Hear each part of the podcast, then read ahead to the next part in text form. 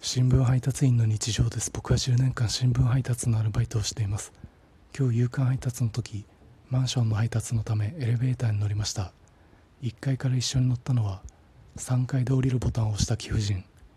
4階で降りるボタンを押したおばさん。6階で降りるボタンを押した僕の3人です。おばさんは貴婦人に「嫌な天気続くね」貴婦人はそうですね。洗濯物も全然乾かなくておばさんは蒸し暑いよね貴婦人は3階で降りましたおばさんは今度は僕に雨大変でしょ僕はそうですねおばさんは4階で降りました。3人とも体内にエレベーター内の社交辞令トークっていうアプリ入れてました。